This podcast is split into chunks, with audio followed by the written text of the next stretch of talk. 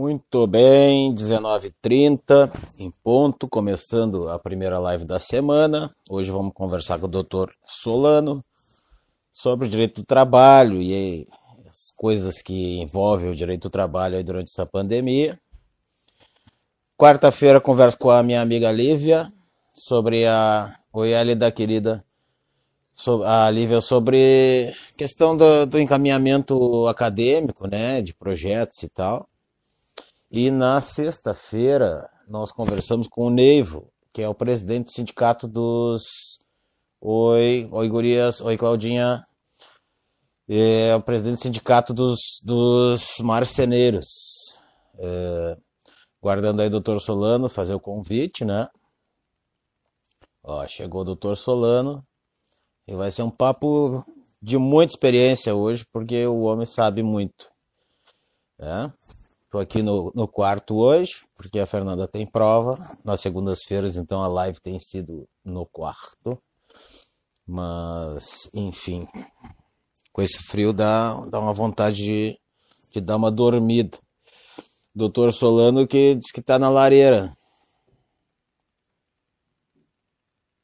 Eu não consigo convidar ele eu acho que ele tem que aceitar, doutor Solano, tem que aceitar lá que eu tô te seguindo, ah, como teu perfil é privado, eu acho que isso está me impedindo de te convidar para participar aqui. Então, de repente dá uma saidinha aí do, da live e, e, aceita lá o meu, a minha, meu convite, né, para a gente poder conversar, certo?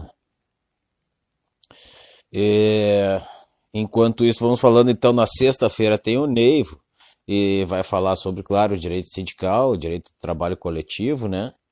E, e ele, ele o, Gal, o, o Galia ficou de participar dessa live. Ó, acho que agora conseguiu.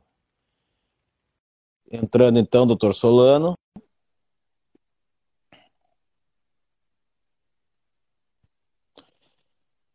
aguardando a entrada do Dr. Solano, que está na lareira ali, quentinho. Lia ficou de participar dessa live. Ó, acho que agora conseguiu. Vamos lá? E aí, doutor? Que... Como é que estamos? Tudo bem? Estava tentando bem. pelo computador, mas não estava conseguindo entrar, Paulo. Eu no computador eu não consigo. Tem que ser aqui eu, mesmo. Então desisto. Vamos, vamos, vamos pelo. Vamos, vamos, vamos aqui pelo celular mesmo. É que aqui a telinha é menor. É, mas é sorte do amigo aí me ver pequenininho, né? Porque eu não sou lá essas. eu também. Oh, Andréa Schaeffer, minha querida, a doutora Regina também tá aí. Grande amiga Regina, o Aristides Pietro, meu irmão ali de Rosário do ah, Sul. Tá Aristides, uhum. a gente convida gente importante, aí vem essa gente grande aí assistir, né? Todo, todos irmãos de fé e de luta. Que bom, que bom. E aí, ideia, saudade de ti, minha amiga. Essa gigante. E aí, tá na lareirinha aí, doutor? Caiu a rede, caiu a rede. Daqui a pouco volta. A Andréia também tá bombando aí. Daqui a pouco nós vamos, vai estar tá morando em, em São Paulo. Vamos perder a companhia da Andréia física. É, voltou, voltou, voltou. Grande advogada da área do trânsito. É, sabe muito. Tá gigante ela.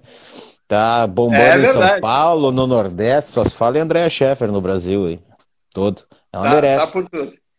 Se puxa, né? Pois é, Paulo, é um prazer um, registrar aqui o prazer, a satisfação de poder conversar contigo nesse momento, né, para a gente poder falar sobre as agruras, né? Hoje mais agruras do que outras coisas do, do, do direito do trabalho, principalmente nesse tempo de pandemia, né? É, gente... é. Nosso ramo é super sensível, né? Ele tá sempre ali na corda bamba, né? Qualquer é coisa verdade. nos afeta, né? É, e essas mitigações que estão acontecendo com os direitos dos trabalhadores, né? Isso aí tudo no, nos inquieta. E, e, nesse período de pandemia, o que mais nos preocupa, Paulo, é a incerteza. Nenhum de nós pode dizer quando é que isso termina, quando é que isso vem. Eu estou numa região aqui de fronteira oeste de bandeira vermelha e que os prefeitos se negam a, a, aceitar que a bandeira seja vermelha, não querem tomar as medidas restritivas, e aí a gente fica aí sabendo que cada demora dessas vai prorrogar a nossa angústia, vai prorrogar a nossa incerteza. É, se a gente tivesse aí... feito, se a gente tivesse feito o resguardo direitinho, né? Tivesse cumprido a lição de casa direitinho, a gente estaria saindo agora da, da quarentena já. Talvez é nós verdade. no Rio Grande do Sul não, porque por causa do frio, mas, mas é, seria um resguardo agora, bem menor. É, o gráfico agora tende a fazer subir mais, porque dia 21, na próxima semana, começa justamente o nosso inverno. Hoje aqui, em, agora há pouco eu consultei a temperatura, estamos com 13 graus, com uma sensação de 10 graus. É. Nossa. Então a situação é essa. É. Não, e nós estamos entrando na 12 semana, né? Quando que nos países que se organizaram e fizeram direitinho foram sete, sete semanas de, de clausura. E nós é. estamos entrando na 12 e a nossa curva continua crescendo. E vai disparar. Eu queria mandar um abraço, eu queria mandar um abraço para um grande amigo que faz muito tempo que eu não vejo, Nilo Amaral Júnior, Nilinho, grande amigo, grande abraço, Nilinho. Nilo foi, fomos conselheiros lá nos anos de 2001, no início da nossa trajetória na OAB. Então, Nilinho, um grande amigo, fico, natural lá dos Campos tá sendo, Neutrais. Está sendo esse ponto de encontro de vocês aqui. Fico muito é, feliz o Nilo, um grande amigo lá dos Campos Neutrais, da nossa Santa Vitória do Palmar, querida terra que eu tenho grandes amigos lá em Santa Vitória e ia muito na minha época de faculdade. Eu não conheço a região de fronteira ainda. Entrou nossa, nossa amiga e colega doutora Renatinha. Renata, que já fez live comigo também. Eu acompanhei. A Renata, além do ideal do, trabalho, do, do direito do trabalho, também somos trabalhistas, né? Com muita honra, Renatinha. Sim, sim. É.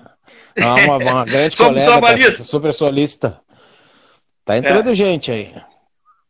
Paulo, é um. Ja, Janice então, falar Campelo, sobre... tudo bom, Janice? Bah, Campelo, conheço. Daqui do Gabriel. Se é que eu estou imaginando. É. Bom, Paulo, que eu me lembro aqui, Paulo. É, amanhã, hoje, dando uma olhada em algum assunto, amanhã nós vamos ter uma votação na Câmara. Amanhã vai entrar em pauta a MP 936 e a MP 927. Inclusive, agora há pouco, antes de, antes de entrar no, aqui na live, eu estava mandando um WhatsApp para o Pompeu de Matos, que já me confirmou que vai votar contra. Né?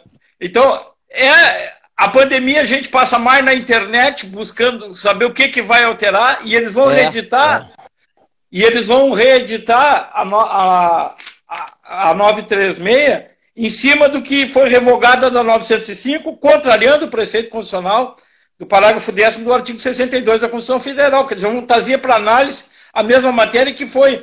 Faltava um dia, faltava um dia, faltava um dia para ser revogada eles retiraram. E agora reapresentam na forma da 936. Quer dizer, e amanhã é, usando uma frase do Souto Maior, né, a Sorrelpa, a Sorrel fez uma apresentação, amanhã vai a votação.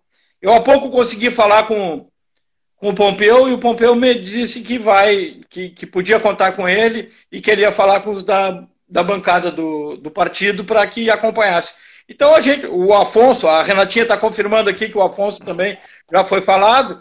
Enfim, temos que estar atentos, né? Porque é, a mitigação dos direitos sociais, eu não diria do direito dos trabalhadores, mas sim dos direitos sociais, é, causa toda, toda, toda essa era de incertezas, né? de, de aflições que a gente tem, porque o que, que a gente vê? O que, que a gente vê nessas situações aí, né? A justiça do trabalho sempre foi, ela foi construída em 1943 com a CLT, ela começou a ser construída situações, né? E a, e a gente, e a gente, o que, que a Renata pediu para repetir aqui? Depois eu vejo, Renata, fala Não, com o Paulo. Ela disse que, é, que essas questões que estão sendo é, requentadas aí, né? Eu acho que ah, sim, sim, tá repete, repete. É. Inclusive violando preceitos constitucionais, né? Claro, flagrantemente. Ah, mas Bom, isso no país virou água, né, doutor Augusto? Isso aí virou água, todo mundo não tem constituição. Eu até escrevi esse fim de semana, hoje prenderam aquela, aquela maluca lá da, da Sara, né? Mas... Que pra mim não é ativista, é terrorista, né? Mas. É, ela é. é aquele grupo ali é terrorista, né? E, é. Mas com, quanto tempo precisou para isso, né? É o doutor Paulo Verdade. Dias aí, Estamos tentando fechar a agenda aí para conversar com esse grande nome aí, um grande colega também. Um abraço, amigo. Que bom, já. E na realidade, então, Paulo, o que, que, a, gente, o que, que a gente sofre, né? Porque a, a Justiça do Trabalho desde 43, mas tudo os avanços que se fez foi na base da construção. Sim. É um direito social construído. Eu não, eu não gosto de dizer direito do trabalho, eu gosto de dizer direito social, pela abrangência, uhum. pela característica uhum. que tem. Sim. E veio aquela, aquela canetada lá em 2017. Né? Ela tinha sido alterada, mas alterada de uma forma que dialogada, de consenso, que foi na Constituição de 88. Né? Aí vem aquela canetada lá de 2017, que mutilou. Aí vem essas medidas provisórias todas que acabam, como diz o doutor Francisco Rossal, né? É, não existe mais CLT, que CLT que a gente trabalha. CLT a gente trabalha. Porque ela está toda ela retalhada, cortada, CLT está no nome. Né? É, então, eu tenho a sensação a gente... que a coisa virou bagunça, sabe? Virou bagunça Exatamente. geral, assim. É, o, o Justiça do Trabalho virou um, um, parece um jeque. Cada juízo tem o seu código de processo. Eu estava falando sobre isso, acho que com o Galia. E, tu já não, tu não tem um mínimo de segurança jurídica para nada, para nada, nem em termos Verdade. de direito material, nem de ter, em termos de direito processual. Né? Nem prazo se respeita mais. Constituição, então, virou. Parece que tu passa por cima a hora que bem entende. Eu nunca tinha visto a gente retroagir tanto em tão pouco tempo. Né? De 2016 é para cá. É verdade. E nessa conversa que a gente está tendo, né, Paulo? É, é, uma coisa que me preocupa, e, e, e eu sou egresso lá da, da UFPE em 1985. Julho de 85, ATB julho de 85. Né? É, a gente passou por muita coisa e eu, eu ainda tenho um aspecto assim um pouco conservador em, algum, em algumas formalidades da justiça, enfim. E hoje eu tenho medo, eu tenho medo que a exceção de hoje das audiências virtuais que querem fazer, inclusive instrução, eu tenho medo que essa exceção vire regra.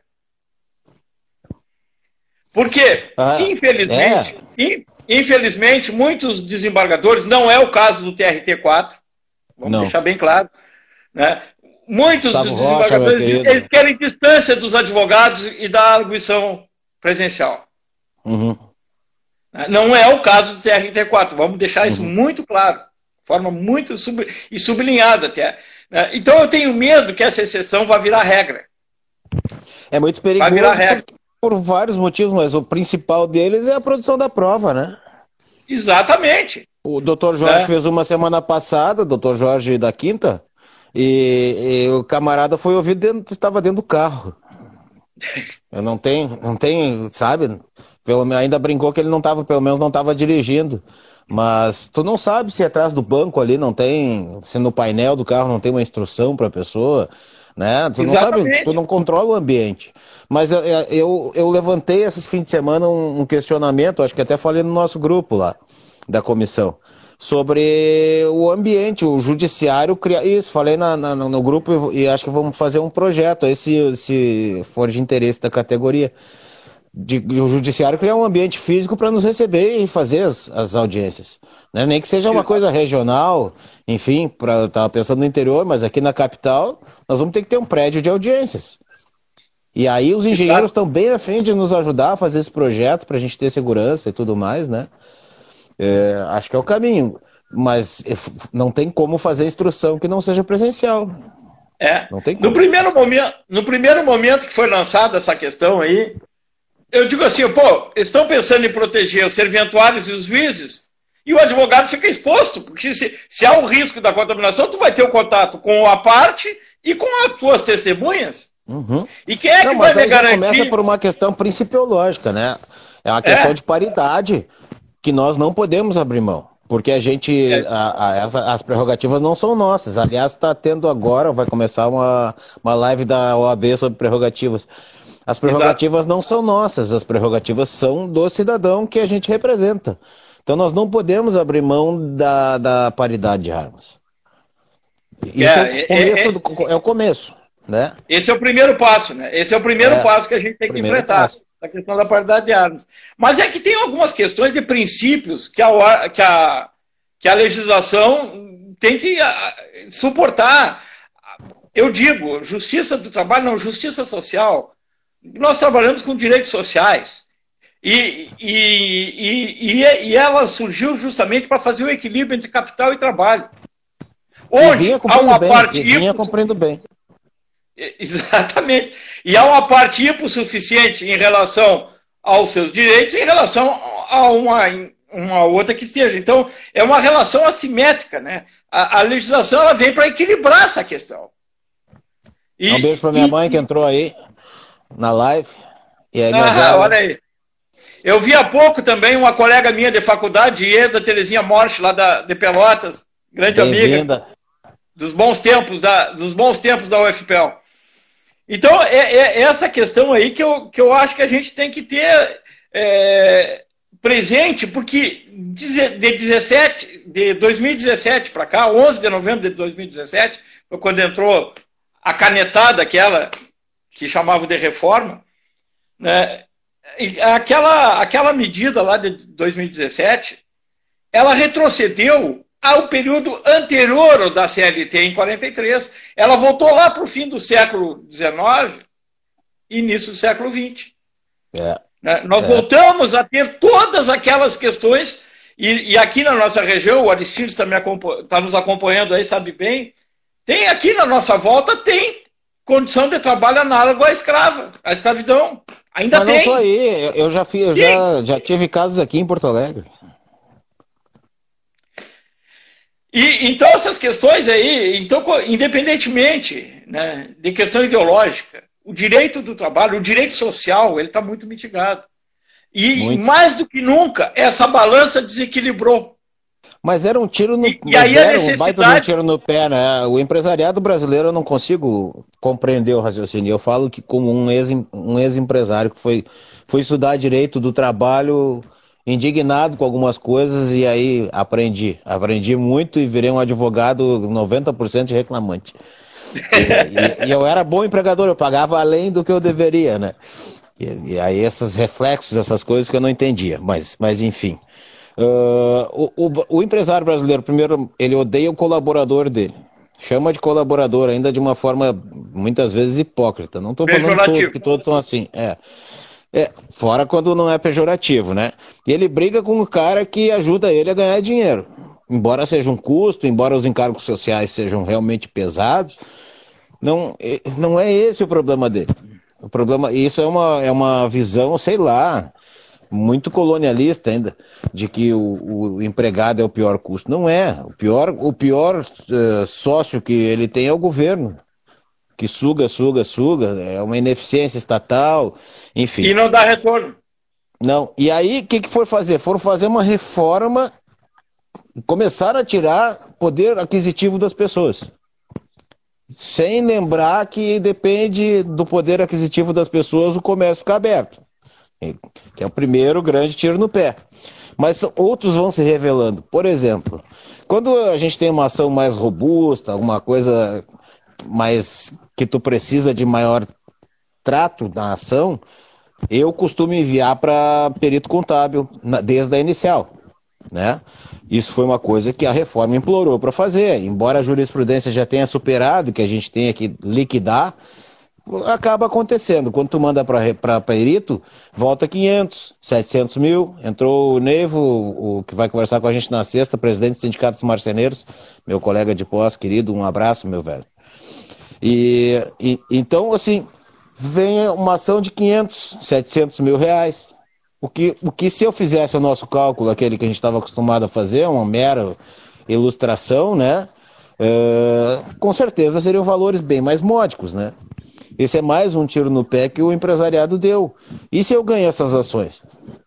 São, é, é, um negócio de médio porte, mas, mas 1 milhão e 200 mil reais de condenação, eu quebro o negócio. Eu quero. Claro. E como é que eu vou dizer? E como é que eu vou abrir mão disso? Não tenho como. Eu não tenho como abrir mão desse direito do meu cliente. É o valor que deu. Tá ali, tá ali no cálculo, né? E aí, como Mas... é que tu vai orientar o cliente com um cálculo de 500 e aceitar um acordo de 50? Não tem como. Não tem como.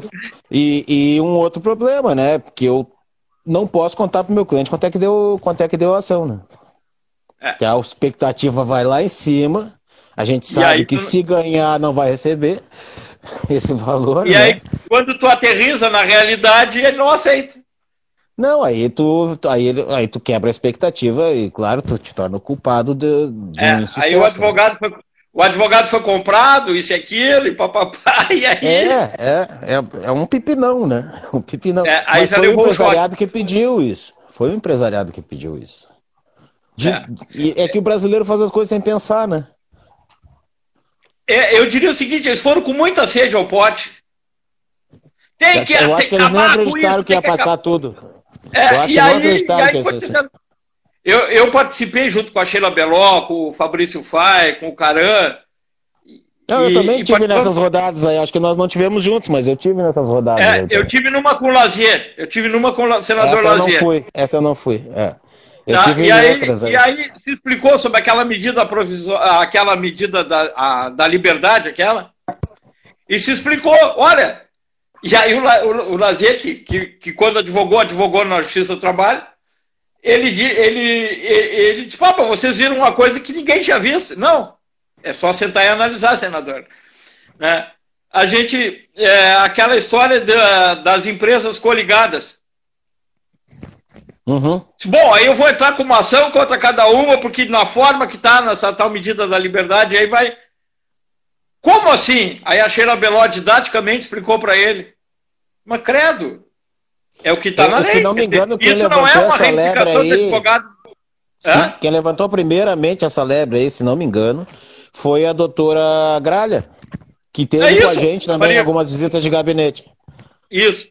Aí a Sheila Beló argumentou e explicou para ele de uma forma didática ele disse, mas como que você. Eu digo, e nós, e, e nós não estamos aqui falando como advogados, de, estamos falando como advogados, não como advogado de reclamante ou de reclamado. Nós estamos aqui constatando isso, é uma Sim. interpretação. É, o lógica. pai chamou a teoria do limão, né? A gente foi apresentar exatamente aquilo que afetava as empresas. E eles não estavam é. enxergando. Eles só queriam tirar. Né? É. Mas a, a, a, verdade é a seguinte: nós temos que ter presente né, que, a, que essa questão da, da justiça do trabalho ela, ela é um diálogo, ela nada mais é do que um diálogo social. Conforme propõe a própria Constituição Federal e a, e a OIT. O que é a justiça do trabalho? É um diálogo social.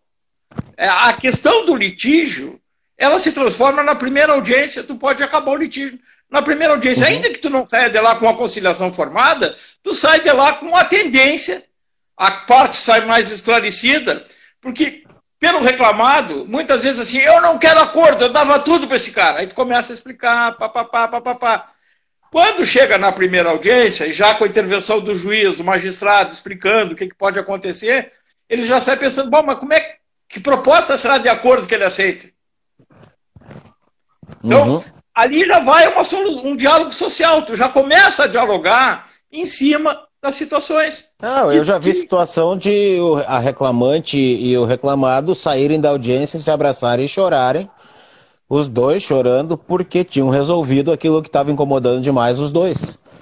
É verdade. um problema que a gente, que a Justiça do Trabalho resolveu, um problema social, né? Eram pessoas que se gostavam e tinha essa mácula, enquanto não resolvesse, isso ainda tinha uma pedra no meio do relacionamento deles. Foi lindo de ver. Foi bacana, a gente se sente bem mais útil do que só ganhando dinheiro, né? É verdade. Paulo, me permite fazer uma saudação aqui, porque o meu filho, nosso colega, está lá em Pelotas, entrou agora na live, o Eduardo Costa. Oh, é, nosso colega faz um ano que recebeu a carteira, mas está aí. Está lá em Pelotas. Que bacana, que legal. Ah, Bem-vindo, nosso amigo. colega aí. Eu estou tentando trazer ele para o trabalho, mas ele. para o direito Qual é social. Qual é a área dele? É, não, ele está recém-formado, carteira tá, ainda está, mas ele gosta do direito do trabalho também. Uhum. É, gosta, Vamos gosta ver se a gente vai ter direito do trabalho no futuro, nesse formato que a gente tem hoje, né? É. Como, que, como com ainda certeza, com a justiça com, protetiva. Com certeza vai mudar, né? Com certeza vai mudar.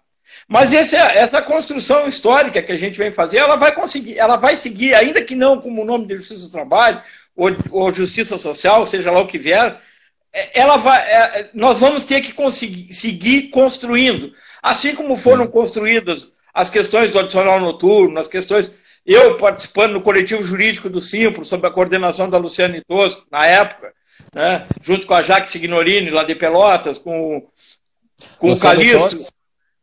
Luciane Tosi, ela coordenava uhum. o jurídico lá do. do Sabe do muito ela. E é uma querida, é, né? trabalhei, trabalhei muito com aluno. Nós, nós tínhamos um coletivo jurídico e formamos um grupo de trabalho e construímos o quê? A questão da, da, da, da hora invisível, que era a hora atividade. A gente uhum. construiu, fizemos um artigo, foi publicado, Parabéns. avançamos, tivemos debates. E a hora uma atividade, grande, uma depois grande ela foi assimilada. Né? É, ela foi assimilada nas convenções. Então a gente trabalhou nesse aspecto, sempre numa construção. Bom, tem uma necessidade, vamos construir. E a justiça uhum. do trabalho ela sempre foi permeável esse tipo de construção, porque ela está. O amigo ela enxerga tá ali, que ó, nem eu, assim, que a, eu, eu, o, o Galia enxergou, enxerga diferente. Ele acha que a justiça do trabalho, há, há cerca de 10 anos, ela era extremamente protetiva para o empregado eu, eu conheci como, como réu nessa, nessa época e, e, e achava mesmo. é, é, hoje eu, hoje eu, eu sou muito amigo do, do filho do advogado que atuava contra, minha, contra meu, meu ramo, né? E aí. É, foi o cara que me ensinou o direito do trabalho, por ser um excelente advogado. A minha empresa não foi um grande problema, assim, em termos de quantidade de ações, porque realmente a gente teve muito pouco, assim. Mas era um ramo de terceirização, então era para eu ter sido bem mais processado. Não é disso que eu vim falar. Uh, eu me esqueci do que, que, eu, do que, que eu ia falar. uh, grande Gabriel Moreira está entrando aí. Lopes Moreira, grande Gabriel, companheiro de bem conselho. Bem-vindo, bem-vindo. Gabriel. Esse é colorado da gema, viu? É, as pessoas não são perfeitas, né? Todo mundo tem defeito. É, mas nós, nós colorados ainda. Por isso que eu digo, eu tenho esperança, eu sou colorado. Eu tenho esperança. A maior parte dos meus amigos são colorados. A maior parte. E, ah, me lembrei que eu estava falando. E o Galia achava que aquilo ali estava é, muito desequilibrado. Eu já vivi um momento como advogado onde havia bastante equilíbrio, onde a CLT vinha sendo muito bem atualizada através da jurisprudência, estava tudo muito equilibrado. Né? Algumas coisas que vão mudando sempre, alguns tipos de, de, de pedido, enfim, que vai e volta, que é normal. Um abraço aqui para minha querida comadre Vanessa Ceruti, mulher de marketing, sabe muito. Uma querida, um doce. Saudade, meu, minha querida amigona. Eu, não, eu nunca vi o direito, então, como operador de direito, eu nunca vi esse desequilíbrio tão grande assim entre, entre o capital e o trabalho na justiça do trabalho. Tu, tu tem os juízes que são bem, é, como eu vou dizer assim, é, tem uma tendência bem grande de decisão para um lado ou para o outro. Isso é normal, né? Mas não o ramo como um ramo extremamente protetivo e desequilibrado. Aliás, bem menos do que deveria ser. Ele veio para equilibrar, para buscar um, é. uma aproximação, não é nem o equilíbrio, uma aproximação. Outro registro que eu quero fazer, tu não conhece, entrou agora aí, Lívia Costa, minha filha. Ó, oh, prazer, mora, Parabéns pelo mora, mora, lá, mora e trabalha lá em Pelotas, né? Lá em Pelotas, ela se formou em turismo, trabalha lá em Pelotas. Né? Tá aí. Bacana, Lourenço Borges Pietro, filho, filho do doutor Aristides, nosso colega também novato aí, constitucionalista condicionalista, doutor Lourenço. Mas é, já está é, já tá na, na OAB, não? Tá, tá inscrito, tá, tanto ele quanto meu não, filho não, já digo estão... como, como, como colaborador da casa. Nossos, não, ainda nossos não. Não, eles ainda não estão não, não, não tão integrando. Na, na comissão da Jovem Advocacia aí. É. O Lourenço é constitucionalista, gosta muito do ramo penal, tá? Tá indo. Olha só quem tá aí, a Cris Carrion. Grande, Cris. Essa é minha ídola. Grande. Minha ídola. É, nossa. É, nossa, querida, grande Cris. Referência para todos federal, nós. Grande referência. Grande todos nós que... do direito do trabalho brasileiro e, e, nosso. Cris, nós estamos dizendo aqui que não pode ser direito de trabalho, e sim direito social, pela abrangência e por, por tudo que significa na busca. Olha, que dupla querida, tu que era querida para todos é, nós. É. Direito social, porque na busca da garantia. Porque uma coisa é, a gente tem que desmistificar, não é, Paulo? A questão do mercado. O mercado soluciona, o mercado não soluciona nada. No primeiro sinal da pandemia, o mercado correu para baixo da saia do Estado. Uhum. Uhum. O governo liberou quase um trilhão aí para os bancos. Quer dizer, Sim, quem mais? foi rápido, né? Esse dinheiro foi bem rapidinho até. Então foi, foi rapidinho. Ninguém é. pediu, foi rápido. Já o auxílio social tem gente que não conseguiu receber ainda. E era 200 reais na proposta do governo. É, 200, é. A Câmara aumentou para 500 e aí, para não ficar na mão da Câmara, ele aumentou para 600, mas nem todos receberam. Então, uhum. ó, a Cris está concordando conosco que é direito social, sim. É bem por é, aí, Cris. É, Vamos lutar por eu, isso aí. É, eu acho que a gente devia, inclusive, alargar algumas coisas aí. Eu acho que a Justiça do Trabalho deveria tratar também do trabalho público, né? Correto. E também, e também das questões previdenciárias. Também. Que também. elas são decorrentes da questão do trabalho, principalmente não só a questão. Hoje, tu não pode discutir o limbo previdenciário lá, tu tem que levar para a Justiça Federal, trazer tudo para a Justiça do Trabalho. Questão previdenciária, eu defendo isso, nós temos que alargar as competências da Justiça do Trabalho. É, aquela famosa emenda constitucional 45 lá atrás diz que as relações de trabalho têm que ser. Inclusive. É, baseado nisso, de, né? Inclusive a cobrança de honorários, porque é decorrente do nosso trabalho, autônomo uhum. ou liberal, ele corre nosso trabalho. Ela deveria ser competência da justiça social. Ah, eu acho que outras, algumas prestações de serviço que são pessoais, por exemplo, o, o camarada que faz o, o empreiteiro pequeno, né, que não é claro. uma, uma, uma, empresa grande, enfim, o cara está cobrando ali o, o, o dinheirinho de, de comer, né? Trabalho de Sim. dia para comer de noite, eu acho que esse tipo de, de coisa também deveríamos tratar. É trabalho, né? Sim, eu eu acho que está na hora da justiça do trabalho, da, da, justiça se transformar em justiça social, e eu acho que esse nome, pela abrangência e pelo significado que passa a ter, porque a pandemia, e o nosso tema é trabalho na, na pandemia, ela descortinou também uma série de trabalhadores invisíveis. Ah, aqui está dizendo que o Túlio Gadelha tem, de Pernambuco, tem um projeto de lei sobre essa questão do limbo aí, remetendo à Justiça do Trabalho. Nós temos que e fazer isso. Só complementando o comentário dela de antes, é que realmente o mercado só é independente quando está lucrando. É quando verdade. perde, corre para a barra da, da, da, saia da mamãe, né? É, exatamente. Vai, vai lá na Casa Grande, né? É. Vai na Casa Grande, que é o Estado. Então, eu, eu, eu, a gente vê essa questão aí, por exemplo, o, o Ministério do Trabalho foi extinto. Esse governo extinguiu o Ministério do Trabalho. Os sindicatos. E como foi fácil, né? Foi fácil, fácil, fácil. É na caneta. É. Não, e, e aí assim, não precisou. Nós, e nós estamos passivos, um nós estamos né? aceitando né? tudo. Parece que nada nos afeta. A gente vai não no Facebook, um reclama no Facebook. Né? Não precisou nem do sargento, nem do, nem do Jeep. Do cabo e nem do Jeep. É. nem do Jeep.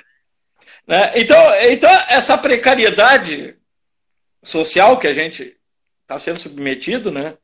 Então, hoje, o sindicato está fora, o trabalhador hoje não tem a proteção social. O trabalhador hoje Sim. não tem. Aqui, as convenções tá coletivas. O, o, juiz, o juiz civil ele tem muita dificuldade de enxergar as questões trabalhistas do servidor público.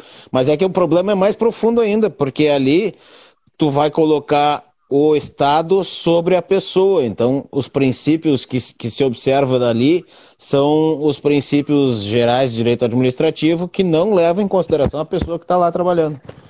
Exatamente. Não tem não, a mínima não, visão não. sobre isso. Exatamente, eles não têm. É, a, a, a visão do, do, do, juiz da justiça comum em relação a isso é, um, é, é como tu discutir uma alocação. Uhum. É. é ter o direito ou não ter. Eles não, eles não, eles não, não, não vão além na questão da necessidade do trabalhador, do ser humano. Eu costumo dizer, o capital sem o trabalho não existe. Não adianta tu, Óbvio. tu ter um capital Óbvio. enorme. Mas essa pandemia ter. serviu, essa pandemia serviu para mostrar muito bem isso, né? O quanto é, faz verdade. falta a, a, a, o trabalho humano faz falta, né? Muita falta. É, eu, eu assisti um vídeo do TRT4 em que eles ficaram, os juízes e alguns desembargadores ficaram invisíveis por um período. Isso, isso chama-se alteridade, né? Você colocar um no lugar do outro, ficar alteralidade. E isso o juiz do trabalho tá, tá tendo isso. Tá, ele tem essa percepção, né? Que o juiz uhum. da justiça comum muitas vezes não tem. Então, essa questão da alteridade. E aquele vídeo ali retrata de uma forma magnífica o que, que a gente é, passa, né? O desembargador que é cortejado no corredor do foro, na, no, no, shopping, onde for, quando ele botou a roupa de porteiro do prédio, ele não foi reconhecido. Uhum. A desembargadora, quando ficou como na, junto com a faxineira, ela passou desapercebida. Né? Então, é necessária essa questão da alteralidade. Eu acho que isso é muito importante. E, e somente uma justiça social para poder avaliar essa questão. Né? Sim, sim. É, isso que me preocupa. Né? Então, tu vê, hoje, é, nós antes de 2017 tínhamos 46 a 48% de trabalhadores formalizados.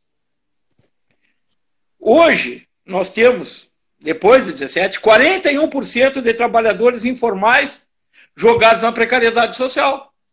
Piorou. Essa lista aí, dessas filas na caixa, nas, nas agências das caixas, prova que eram invisíveis ao mercado, eram invisíveis ao governo, que é mais importante, invisíveis ao governo. Aí vem essa questão da uberização, como é que isso vai ser tratado daqui para frente? Como é que vai ser tratado essa questão da uberização? Isso, Enfim, essa conversa vai longe. Essa da uberização vai longe. A Cris estava falando da fiscalização do Ministério do Trabalho e nós falamos de sindicato. Cris, já fica o convite. Sexta-feira eu vou conversar com o Neivo, que está nos assistindo aí, que é presidente de um sindicato. E na sexta-feira eu vinha conversando com, com o Galia e o Galia me fez uma pergunta ao final que não deu tempo de nós conversarmos. Mas ele falou que o sindicato tem que fiscalizar essas questões dos acordos individuais das MPs, né? Mas que sindicato? Né? E eu lá, no início eu tive problema com isso. O sindicato que representava uma facção que é minha cliente, facção de costura, só para deixar bem claro, né? Eu não sou criminalista. e esse sindicato não existe. Não se consegue contar de jeito nenhum. Daí nós fomos para a federação para tentar, mas a federação nos exigiu que a gente comprovasse que não conseguiu conversar com o sindicato. Então eu teria que mandar uma, uma carta R para o sindicato, esperar ela retornar, para daí a federação poder atuar. O Ministério do Trabalho não tem, e, então ficou. É mais um dos tiros no pé que o nosso empresariado consegue dar. Né? É, é mas precisa, é. precisa do sindicato agora e não tem. A questão das normas que a Cris falou do Ministério da Fiscalização do, do, e o aperfeiçoamento das normas, olha o quanto isso era útil para o empresariado. Porque as, as, as NRs são balizadores e, te, e se tu segui-las, não vai ter problema de pagar um, um, um, sei lá, um jovem que faleceu trabalhando, que vai quebrar a tua empresa, que tu vai pagar o resto da vida né? Mas se tu tiver a fiscalização do trabalho que digo, olha, isso aqui vai dar problema, para. Nem que seja através de multa, porque é a melhor maneira de aprender, tu não vai ter esse problema, provavelmente. Né? Sim, tu corrige. Tu corrige. É, é fácil. É, é, então, é, é outra era, coisa era um que o, empre... era um, o empresário. Era um parceiro, né? Era, de é. certa forma, acabava sendo um parceiro da, da empresa, da saúde financeira. O empresário muitas vezes não vê a necessidade, por exemplo, de ter um advogado ou uma, uma assessoria jurídica preventiva. Sim. Preventiva. Chega na hora da rescisão, tu, tu fiscaliza se a rescisão está certa. Na hora de pagar a hora extra, tu fiscaliza se houve o advogado, se está pagando certo se, se é 50%, se o adicional noturno está correto, enfim, aquelas histórias preventivas. Tu paga um advogado, isso tem um custo, mas é um custo barato no final. Aí a empresa vai ter uma ou nem duas é, ações. Nem é um custo tão alto assim, depende de, de, de como tu Passa faz. Passa a ser um investimento. É. Passa, depende, mas, do, depende como faz Mas não tem essa visão. Não, e aí depois. É. Não, e pior é os que. Eu, eu tive cliente já que me pagava mensalmente para não me ouvir. Porque dava duas, três, o pepino enorme. Eu disse, cara, por que tu não me ligou? Pô, eu ia, não ia deixar de fazer isso aqui, cara. Agora tu vai ter que me pagar para eu fazer a defesa. É, é, bem mais caro. E aí eu acabei parando de, de cobrar a mensalidade desse cara porque ele simplesmente não usava. Não usava. Puxa vida, é. E, eu me é sentia é usurpando do cara, sabe? É. É, eu acho que tem que fazer. Uma, se o empresário tiver essa mentalidade de ter uma, uma advocacia preventiva, olha, é muito mais fácil. Tu tem ali, tu tem ali uma assessoria e, e, e vai diminuir a, o teu risco de tu expor o teu trabalhador, o teu colaborador, que eu sou, sou avesso essa frase, né? A gente que faz uma advocacia de, de balcão, não é, Paulo? A gente sabe o, o que, que, é isso, né? Depois chego desesperado no escritório dizendo, ah, garantia, eu não pago nada, porque não sei o que, eu pagava tudo. Não, tu pagava errado. Quem paga errado, paga duas vezes. É, foi o meu caso. Foi o meu caso como empresário. Eu pagava bem. Eu pagava mais do que eu devia, eu pagava errado. E aí e paga tem muitas formas de errar, né? É, paguei é. bem mais que duas vezes. Para cumprimentar aqui também o meu amigo Ricardo Vogt, presidente da Comissão de Direito Imobiliário aqui da. Imobiliário. Da, da... Uhum. Um grande Nossa, abraço. Grande, é um gigante. É. Mas, Paulo, a gente passa por isso aí. Então, essa questão da, da que eu digo da prevenção é, é, muito mais importante do que tu chegar lá na hora, ter o desgaste na hora. Aí eles preferem ouvir, e eu não tenho nada contra contador, mas muitas vezes o, o contador atravessa na história. O contador está ah, preocupado vezes. em mostrar um lucro, um lucro lá que é irreal, que não é verdade. E aqui, o meu adversário muitas vezes não é o colega que está defendendo lá, é o contador da empresa que não quer admitir que pagou mal. Uhum. Aí eu chego e digo pro, pro, pro empresário assim, ó, Tchê, o contador cuida do teu balanço, das tuas, das tuas obrigações fiscais. Agora, a parte de RH, confia com um advogado, senão tudo vai te dar mal, porque ele vai se preocupar. Não, mas eu não vou pagar essa hora de 100, mas o que que vai te resolver tu não pagar uma hora de 100% agora, se lá depois, lá na frente, tu vai pagar quando tiver rescisão? Né? Então são questões assim, porque a maioria dos contadores aqui na região, e eu não, eu, eu não posso falar fora daqui, porque eu atuo aqui na nossa região, eles são agendas tributárias. Eles te dizem, olha, amanhã vence o Fundo de Garantia, amanhã o INSS, não sei o quê, o IPI tem que recolher amanhã, o ICM, mas eles não Sim. fazem uma análise do teu balanço para chegar e te dizer onde é que tu está gastando mal. Aonde ele, não tá... trabalha, ele não trabalha como um consultor, né? Exatamente. Ele trabalha ele é um como guarda, agente. É um guarda-livros. Guarda-livros. É, uma agenda tributária. E isso precisa evoluir. Eu, às vezes, eu digo para algum cliente assim, eu digo, tu tem que exigir do teu contador que ele te diga onde é que está o, onde é que está o teu ralo, onde é que está saindo alguma coisa aqui. É. Mas eu acho que eles não têm, a maioria não tem esse preparo, entende? A, a gente, ó, entrou o Caranzito aí, nosso, o Blue Eyes, Rafael Caran. É, uma live Caran. bem boa sobre profissionais da saúde, bem legal. Eu acompanhei, acompanhei aquela do Caran. E depois teve Caran a do, foi um do que Thiago. teve conosco lá com o Lazier. Sim, Caran sim. foi um dos que teve conosco lá no Lazier. Eu, aquela, aquele dia eu estava em Porto Alegre. É. Aquele dia eu estava em Porto Alegre e acompanhei. Mas são Aquele questões foi justamente assim... o dia que eu não pude ir. Eu achei uma pena de não ter te encontrado Era lá. Era o dia que estava chovendo, inclusive. Uh... Né? Então, na realidade é isso. Então a gente tem que saber assim, ó, buscar um Brasil mais igual. Acho que nós temos que buscar um Brasil mais igual. É, é, o, o desequilíbrio é ruim até para quem está no topo da pirâmide. Porque quem está na base, ele vai consumir, ele vai consumir quem é do, do topo. Se ele está na base e ele não tem, e ele está cada vez mais carente, ele não vai consumir, e aí o, de, o, o, da ponta não vai. A roda, a roda vai girar faltando um dente. E aí, no fim, vai dar um fim lá na engrenagem que vai quebrar a situação. Então, eh, nós precisamos buscar um Brasil mais igual. É, precisamos buscar isso. E eu acho que a justiça social, a justiça do trabalho, ela busca um equilíbrio. Ela não vai solucionar. Mas o que que, o que, que nós teremos? Quando teremos? Vai aproximar, né? Nós... Vai pelo menos aproximar. É.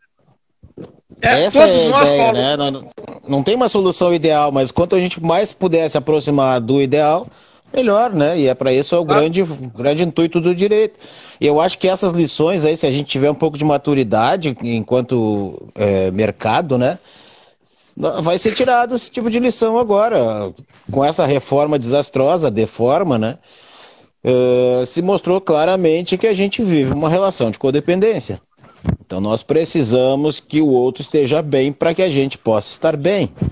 Né? E eu acho, inclusive, que essa questão toda da Covid também mostrou muitas coisas nesse sentido, assim, né?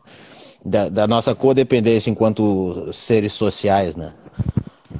E é Exato. impossível fugir disso. Impossível, impossível fugir disso. É, e, e, nós temos que ver essas esses que estão na informalidade e que vai aumentar muito essa informalidade. Vai, esse pessoal que está fora, do, fora dos radares. Fora dos radares. Esses aí a gente tem que ver. Porque isso aí vai terminar impactando. Essa questão do George Floyd lá, na, lá nos Estados Unidos trouxe a baila, inclusive aqui para o Brasil, a questão do racismo, que para nós era uma questão, digamos assim, embaixo do tapete. Uhum. Né? As diferenças do trabalho de pagamento para o negro, para o branco, para o. Enfim, isso existe e a gente não enfrentava isso. Isso agora está tá no debate do dia a dia, é um debate mundial que está surgindo. Né? E isso está aflorando aqui também. Isso vai vir na questão. A questão da, da mulher também tem um trabalho, tem um salário discriminado. Enfim, essas questões todas elas estão surgindo. O que, que vai ser depois da pandemia, a gente não sabe. A, a gente, todo mundo está falando no novo normal, mas o que será esse novo normal? Sim. O que será esse novo normal, né? Olha, eu fico indignado, assim, pensando, mas vem cá, o que, o que, que é o novo normal? Uhum. Eu até fiz uma live esse tempo sobre as tendências do, do, desse novo normal, né? As tendências do mercado, do direito. Mas eu acho que tudo é um, ainda um exercício de adivinhação e a gente está conseguindo eh, perceber que o ser humano, se tem alguém que consegue se superar, tanto para o bem quanto para o mal, é o ser humano. Né? Então é. nós vamos nos superar daqui para frente. A vontade, o bom seria se a gente pudesse passar a régua, né? Tá, beleza. Vamos começar um novo normal, então vamos, é, vamos fazer uma sociedade ideal daqui para frente. Mas a gente já vinha mal e vamos estar piores, né? Com certeza. Se a gente não consegue nem concordar em seguir a ciência enquanto sociedade. A gente está brigando se é um remédio que o mundo inteiro já definiu que não serve para coisa, se eles, a gente está torcendo pelo remédio. A gente consegue é. fazer as coisas, a ideologia entrar em tudo, até na ciência. Sim. Tanto que se discute se a Terra ideologia agora na, na, preven na prevenção na prevenção do Covid, aí já estão discutindo ideologia. É Há prefeitos que não querem, que não querem acatar o, a forma. Tem prefeitos que dizem que, que o estudo não está comprovado. Pô, mas é a Universidade Federal de Pelotas, não por ser a de Pelotas, podia ser a Universidade Federal uhum. da, de Cacimbinhas, que determinasse isso. Aliás, o governo que está também quer terminar com o ensino público com as universidades federais, dizendo que é balbúrdia, que é lugar de maconheiro. Não, está tá provado é. aí que Eu o ensino que agora cai é esse boca murcha, acho que o boca murcha cai e esse, esse papo enfraquece, né? E a justiça já está começando a encher o saco também dessas coisas todas que estão acontecendo, né? É, eu tenho medo, Paulo, te confesso, que vá um outro general lá de, de pijama para a educação. Já botaram mas na saúde? É, eu não sei se é, é esperança, o que que eu tô, se eu estou ouvindo as fontes erradas, mas há uma sinalização de que os militares também já encheram o saco desse governo.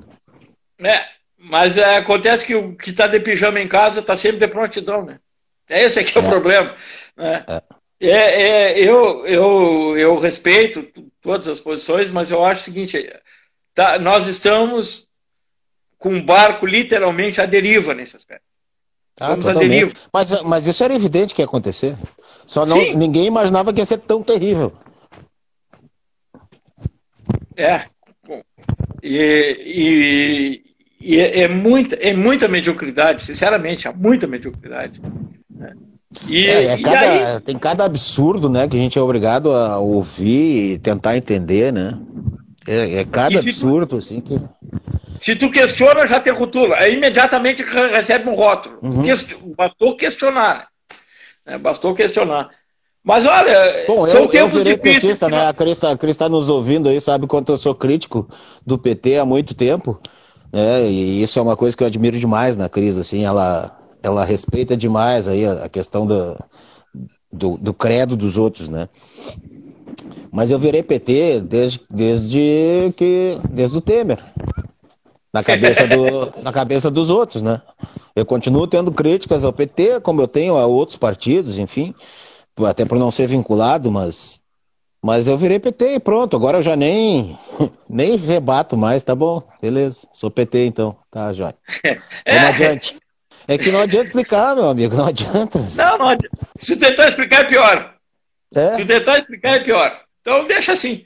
Né? Mas eu acho que, que aí, já que tu tocasse na questão política, eu acho que está na hora. Temos só mais 10 minutos, meu irmão. Ah, passou papo rápido bom é assim, não, papo bom é assim. Que bom, pai. Eu, eu acho que está na hora da gente pensar numa união e sem essa questão de, de hegemonia, de pensamento hegemônico. Nós temos que procurar aquilo que nos une, ou seja, melhorar o Brasil. Pronto. O que nos separa, vamos discutir depois, vamos primeiro chegar lá. Tentar uhum. melhorar o Brasil, tentar consertar alguma coisa, porque o estrago vai ser muito grande. Já é. Consertar não, isso. Nem por, se, se me desse essa missão hoje, eu não saberia nem por onde começar. Pois é, começar a ver a questão da educação, porque eu acho que sem educação nós, nós não vamos chegar a lugar nenhum. E eu pertenço a um partido, sou vinculado a um partido, que tem como bandeira principal a educação. É, eu acho que a gente tem que, tem que pensar nessa questão. A educação é que vai. Tu és do PDT? Sou, sou, sou filiado ao PDT. Sou filiado ao PDT. E eu acho que a questão. Tá dizendo, de... Não é esquerda ou direita, é, é, é, que o governo é despreparado mesmo, é incompetente, é, é preguiça, é, isso aí. Eu costumo dizer, eu costumo dizer, eu não votei nesse, nessa pessoa que está na presidência, não foi por esquerda ou direita, porque eu não via nele as mínimas condições, eu via nele e vejo ainda cada vez mais um indigente mental e intelectual. Bom, ele fez eu votar no PT pela primeira vez na minha vida. Eu tive que votar no PT, porque se eu não votasse no, no PT, eu pensava assim, eu pensava, né, com, com o Haddad. A questão da corrupção ela é bem mais controlável se tu tiver com alguém que respeite a democracia. Né? Correto. E ainda que tivesse ou não tivesse corrupção, entende? Mas a, havia esse medo, esse risco. Tudo bem, ainda era um problema menor. Ainda era bem menor o problema. É, a gente já sabia que ali não dava, não tinha outra opção. Ainda assim, naquele momento se respeitava quem votou contra o PT pelo histórico recente, tudo bem, ainda se respeitava algum, mas quem era democrata e tinha a obrigação de sê-lo, como é o caso dos advogados, não tinha essa opção, na minha cabeça. Mas a gente está vendo hoje, inclusive, volta e meia, dá algum pega para capar dentro da nossa casa, os advogados, porque a questão ideológica está presente nisso aí. Muito, né? infelizmente, infelizmente, é. e isso está atrapalhando muito o diálogo. Isso está atrapalhando muito o diálogo. Né? É, não poderia ter acontecido isso. Ó, oh, entrou não o Pedro Afonso aí. Eu estou dizendo. Grande presidente. É, querido, gente boa. Escapa da, da, dos meus convívios, mas também se ele fizer live comigo, vai ter que fazer com todo mundo, né? Grande presidente Pedro Alfonsi, fazendo um belo trabalho da, na da Caixa. É. Muito, um belo trabalho lá com a, com a Caixa, lá junto com a diretoria dele, muito. Bom, tem um Colorado, né? Gustavo Jurgen lá na tesouraria, mais um Colorado, Pedro também Colorado. Mas, é, então... mas ele tem as qualidades, eles têm qualidades também. Eu vou te que contar, bom. nunca vi tanto Colorado reunido, tio, que é essa OAB. Não, mas tem alguns gremistas lá. Tem o Gatibone lá, que, que, é ah, da, Eu sou assediado quando eu tô junto com o Breyer e com, e com o Sontag. Eu sou assediado moralmente com essa questão do futebol aí. É, tem o Ruschel. Tem, nós tem, temos tem, alguns tem, heróis da resistência. É. É. Mas, é, mas a verdade é essa, Paulo. Eu, eu acho que nós vamos sair desse período Todo mundo tem esperança. o Pedro, o Pedro acha que vai para o Japão esse assim, ano ainda. Com uma, né, e nós vamos sair desse período que eu digo pandemia, de pandemia, nós vamos sair desse período com uma agenda, procurar definir uma agenda para aonde a gente vai começar a fazer alguma Sim. coisa. Nós não vamos sair pesadelo, com nada pronto. É a verdade, Cris, um belo trabalho. Quando acabar esse pesadelo, uh, aí a gente vai ter que criar uma agenda. Porque a gente vai ter que reconstruir muita coisa. Né? A gente está é. vendo muita coisa que está já destruída, totalmente destruída. Eu acho que principalmente a nossa autoestima enquanto sociedade. Exatamente. Vamos ter que partir do princípio para reconstruir tudo, começar. Quem sabe? Eu sou um eterno otimista. Quem sabe a gente vai realmente crescer, né? É, como sociedade, amadurecer. Talvez isso aí seja a bomba, aquela que destruiu uh, a, a, na Segunda Guerra Mundial, destruiu aquelas sociedades que reconstruíram a democracia e não abrem mão disso. Quem sabe a nossa bomba não está sendo isso que está acontecendo aí, né? É. Essa bagunça. Eu queria mandar um abraço. Queria mandar um abraço para uma grande amiga minha, colega de faculdade. Hoje trabalha no direito ambiental lá em Pelotas, a Mônica Anselme, Duarte da Silva. Uma grande amiga, um abraço para ela. Lá, Anselme Advocacia, lá em Pelotas. É, trabalha com direito ambiental, professora de, na, na Univers... Faculdade de Anhanguera. Então, olha, é um, minha amiga é um ramo bonito de trabalhar minha amiga, minha amiga Tirzá Betega, Zazá, minha colega de faculdade. Então, pô, muito feliz de vê-las por aqui. Né, a Cris informa que a doutora Cléia é gremista.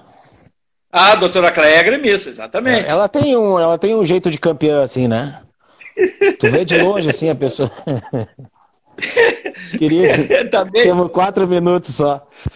Quatro minutos. Bom, eu acho o seguinte, nós vamos ter que como a Justiça do Trabalho é construída, nós vamos ter que construir uma agenda nova. Uma agenda, traçar eixos de luta. Temos que. É, alguns pilares. Que vai estar na nossa mão, vai estar na nossa mão isso aí. Essa é, tarefa. Algum, alguns pilares já estão definidos, e a partir desses pilares, nós vamos tentar construir alguma coisa. Porque nós temos que tirar é, aquilo que falaste no início dessa nossa conversa, né? Nós temos que fazer essa limonada aí. O limão tá aí, é, vamos ter que fazer é. uma limonada. Vamos ter que é, fazer uma limonada. Jeito, não tem jeito. Fazer, Mas tomara que buscar... seja isso que eu falei agora há pouco, que, que nós estejamos vivendo essa, esse momento como uma hecatombe, né? E que a partir daí a gente cresça como sociedade, a gente entenda a nossa dor e a é gente entenda que a gente é responsável pela cura. Né? Com certeza. E, e, e, a cura ela só vai vir com a busca. Ela não vai, é. ela não vai vir. É nós vamos ter que buscar ou construir uma busca. Eu acho que isso que é importante. Né? É. Eu acho que essa é a questão que a gente deve buscar, não é, Paulo? E tem muito que fazer e a gente ainda tem algo para dar. Eu já estou numa quadra mais. Né? Já mas, tô é, mas mais... é quem mais pode dar, quem, quem é jovem há mais tempo, né? Tem mais experiência. Fez parte de todas então, essas lutas aí, construiu tá na... tanto na vida, né?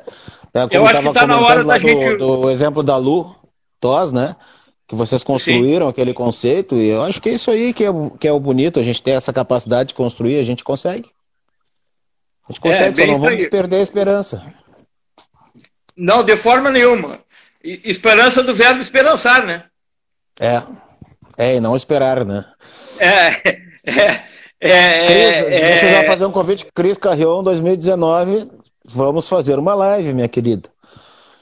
Bah, vou ter que estar certeza. Né?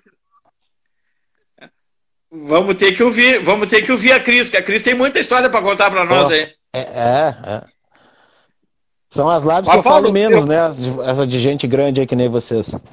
Eu não. É, que é nada. Tu, tu é um gigante.